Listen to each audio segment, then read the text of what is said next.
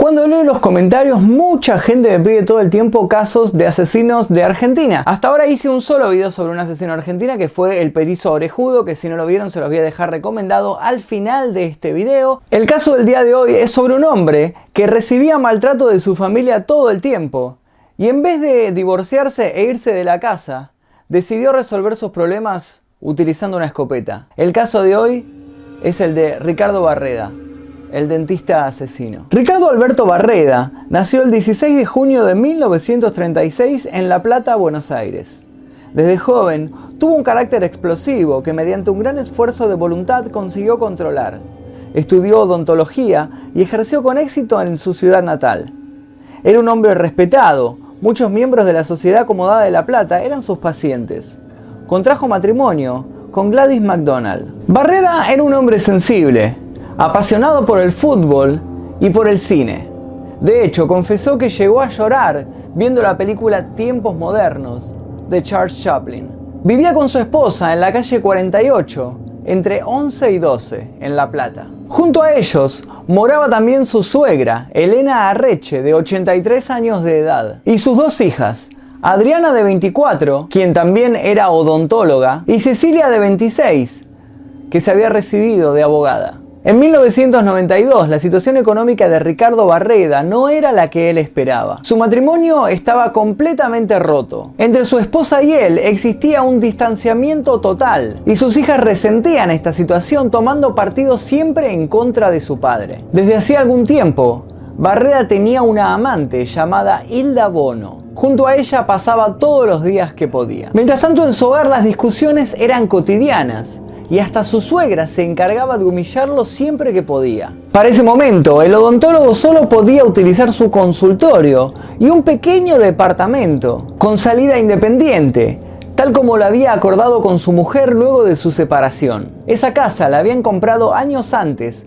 luego de vender su primera vivienda y recibir la ayuda financiera de su suegra. El 15 de noviembre de 1992, Barrea despertó y le dijo a su mujer que iba a limpiar las telarañas del techo, porque estaban llenas de insectos y ofrecían un muy mal aspecto. Ella le respondió despectivamente, mejor que vayas a hacer eso. Anda a limpiar, que los trabajos de Conchita son los que mejor te salen. Eso es lo que vos mejor haces. Estas respuestas eran habituales, no solo en boca de su mujer, sino también en boca de su suegra y de sus dos hijas. Cuando su mujer le dijo eso, estaban en la cocina en presencia de su hija Adriana, quien apenas disimuló una sonrisa al escuchar la frase. Tiempo después, Barreda aseguraría, no es la primera vez que me lo decía y esa vez me molestó de sobremanera. El asunto viene a que yo me atendía a mi ropa. Si se me descosía un botón, yo mismo me lo cosía. Es decir, yo mismo me atendía personalmente en todo lo referido a mi indumentaria. Al contestarme ella así, sentí una especie de rebeldía y entonces le respondí, el conchita no va a limpiar nada la entrada. El conchita va a atar la parra. Barrera se enojó y por esta razón cambió de idea. Dejaría las telarañas para otro momento y cortaría los brotes de parra que crecían en el jardín. El dentista fue al pequeño almacén para buscar las tijeras para podar. En ese momento, vio la escopeta calibre 16 que su suegra le había comprado en Europa como regalo de cumpleaños. Tomó el arma, la cargó y se llevó varios cartuchos adicionales en los bolsillos. Aquí tengo que hacer una breve pausa. Si te está gustando esta historia, por favor, deja tu like aquí debajo. Te agradecería muchísimo esto. Cuando lleguemos a la meta de 10.000 likes, voy a subir un nuevo caso. Ahora sí, prosigamos con la historia de Ricardo Barreda. Luego diría, para podar la parra había que sacar una escalera del garage. Fui a buscar un casco que estaba debajo de la escalera, porque tuve dos conocidos que haciendo cosas similares se vinieron abajo y tuvieron lesiones serias en la cabeza. Entonces, yo me había comprado un casco de estos de obreros de la construcción. Y voy a buscar el casco y me encuentro que debajo de la escalera, entre una biblioteca y la puerta, estaba la escopeta parada. Los cartuchos estaban al lado, en el suelo, en una caja. Y así habían estado desde hacía muchísimo tiempo. Y ahí, bueno, fue extraño. Sentí como una fuerza que me impulsaba a agarrarla. La tomo.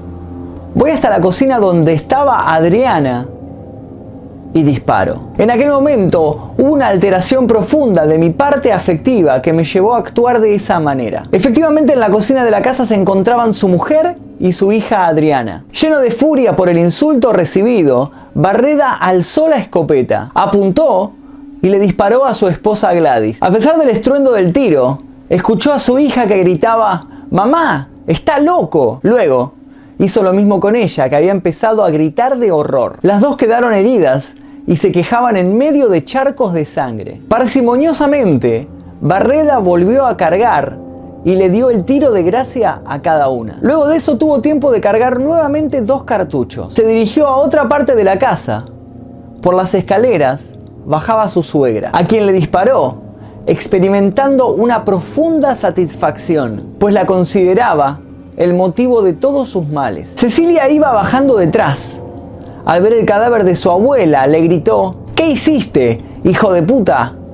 Para el final, dejó a su hija preferida, la única que tenía un buen trato hacia él. Se dio vuelta para tratar de huir, pero entonces recibió de lleno los disparos de la escopeta de su padre. Las dos quedaron muertas sobre los escalones. Barreda luego de esto se sentó en un sillón y abrazó su escopeta. Permaneció allí sentado un buen rato, en aquella casa, en la que ahora dominaba el silencio. Barreda pensó mucho qué hacer antes de salir de la casa. Juntó prolijamente cada uno de los ocho cartuchos que había utilizado para masacrar a su familia y los guardó en la cajuela de su automóvil Ford Falcon, donde también escondió la escopeta, para luego entrar nuevamente a la casa y desordenar algunos cajones, tirar muebles y papeles y romper algunas cosas para simular un supuesto robo. Salió entonces de la casa, fue a dar un paseo por el zoológico, llevó unas flores a la tumba de sus padres, tiró los proyectiles usados en las alcantarillas, arrojó el arma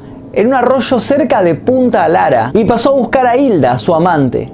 Para ese momento eran las 16.30 horas. Estuvo con ella en un hotel teniendo sexo, para luego comer una pizza y tomar una cerveza en un conocido bar platense. A las 19 horas la dejó. Vagó varias horas por la ciudad y a la medianoche regresó a la escena del crimen. Cuando llegó, abrió el pesado portón del garage.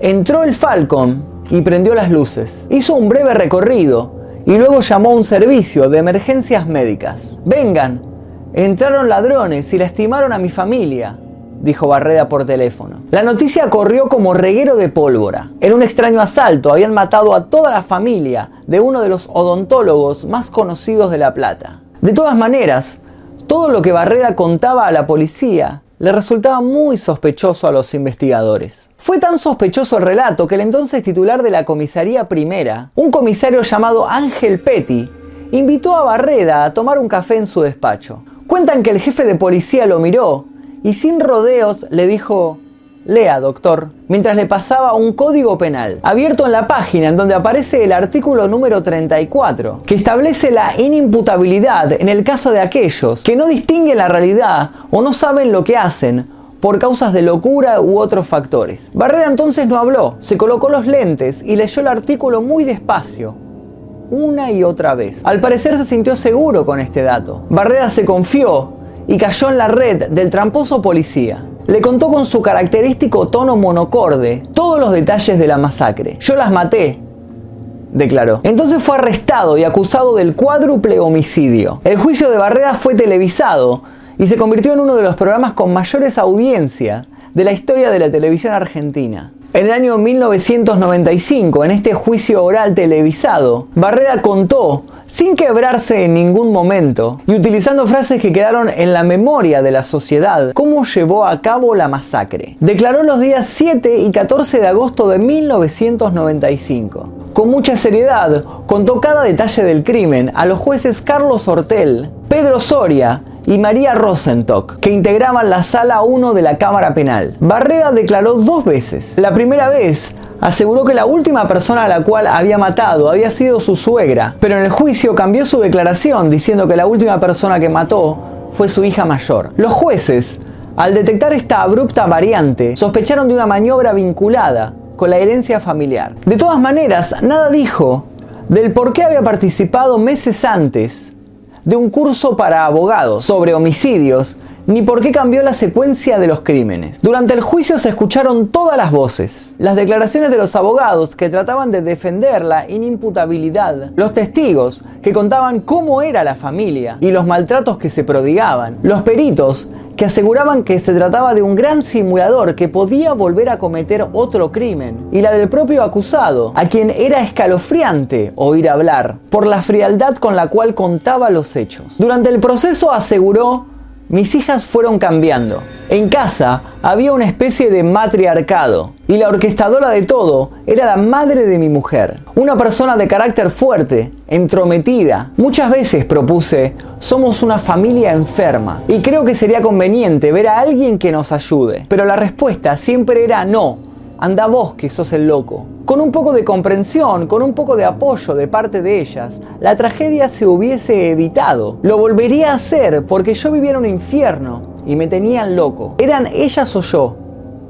Si no los hubiera matado, me hubieran matado ellas a mí. La discusión se centró en determinar si era imputable o estaba loco. Bartolomé Capurro, un perito, determinó que Barreda padecía de psicosis delirante. Esta hipótesis solo fue aceptada por uno de los tres jueces, María Rosentock, quien dijo en el fallo, era un fanático de la unión familiar que sucumbió cuando la vio desintegrarse. Barreda fue condenado a reclusión perpetua por triple homicidio calificado y homicidio simple. El fallo, que fue dividido, se determinó por una mayoría que comprendió la culpabilidad de sus actos. Barrea pasó varios años en la unidad 9 de La Plata. En declaraciones posteriores manifestó estar profundamente arrepentido y sentir una angustia y un dolor muy hondo. Estoy tremendamente arrepentido. Es una cosa que uno lleva dentro. Me siento muy mal. Ojalá pudiera volver el tiempo atrás y que nunca hubiera pasado nada. Tengo un recuerdo muy vívido de todo. Creo que tuve un desdoblamiento de la personalidad. En alguna de las dos circunstancias no era yo. Era medio como Dr. Jekyll y Mr. Hyde. ¿Cómo pude haberlas matado? ¿Por qué lo hice? Yo era un buen tipo. Soy un desgraciado. No puedo vivir así declararía. También comenzó una relación amorosa con una mujer que conoció por medio de cartas. A principios del año 2008, las autoridades le otorgaron el beneficio de la prisión domiciliaria por su buena conducta y por ser mayor de 70 años. Si saliera libre, lo primero que quería sería llevarle flores a mis dos hijas. Soy consciente de lo que pasó, pero en ese momento no era yo. Apelo a los corazones y al buen entendimiento de los miembros del tribunal para que valoren esto y el deseo que tengo de poder reinsertarme en la sociedad, de la cual nunca salí a pesar de estar preso. Con suerte, podré formar una buena familia. Siempre quise eso. Desgraciadamente las cosas me salieron al revés y cuando mejor quise hacerlas, peor me salieron. Al final, salió de la cárcel de Gorina. Al lograr la libertad, el odontólogo tenía 77 años y vivía con su nueva mujer, Berta Poche André, en un departamento del barrio porteño de Belgrano. Berta ofreció su casa para que el odontólogo pudiera cumplir con la prisión domiciliaria, pero los vecinos se opusieron porque no querían vivir con un asesino de esta categoría. Este beneficio Luego le fue revocado por violarlo. Barreda salió a la calle junto con su mujer y fue fotografiado por la prensa. Cuando lo interrogaron dio la excusa de que necesitaba ir con urgencia a una farmacia para tomarse la presión pues se sentía muy enfermo. El 11 de febrero del año 2011 el beneficio de prisión domiciliaria le fue devuelto. Por segunda ocasión violó el arresto en marzo. Barreda volvió a la prisión, pero el 29 de marzo le fue otorgada la libertad condicional,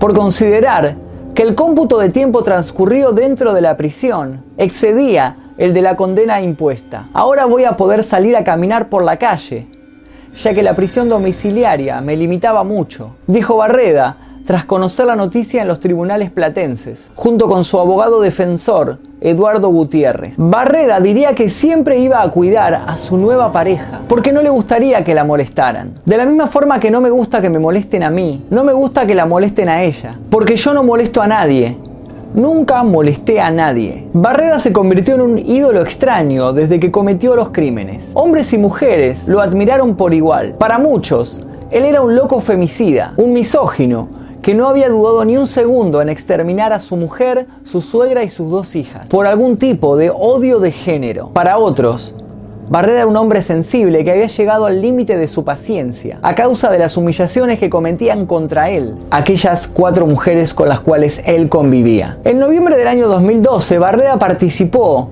en una manifestación en contra del gobierno.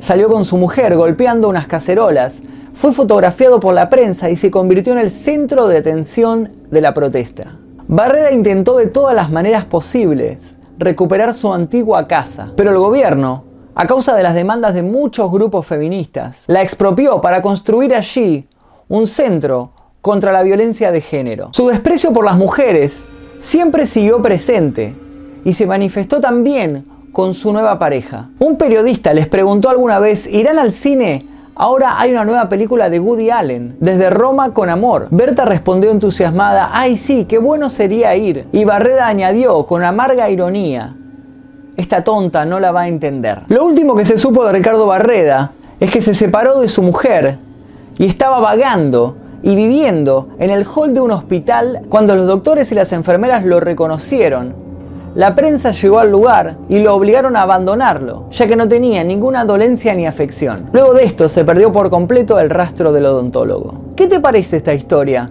¿De qué lado estás? ¿Estás del lado de los que piensan que era un femicida? ¿Un hombre que tenía un odio psicológico hacia todas las mujeres y por eso desató su furia de la manera en la cual lo hizo? ¿O pensás que Barreda era una víctima del bullying y que la única forma que encontró para escapar de este maltrato fue asesinando a las personas que lo hacían sentir mal. Y si te gustó este video, te recomiendo alguno de los que están aquí a mi alrededor porque siguen con la misma línea. Mi nombre es Magnus Befisto y nosotros nos veremos seguramente en el próximo video.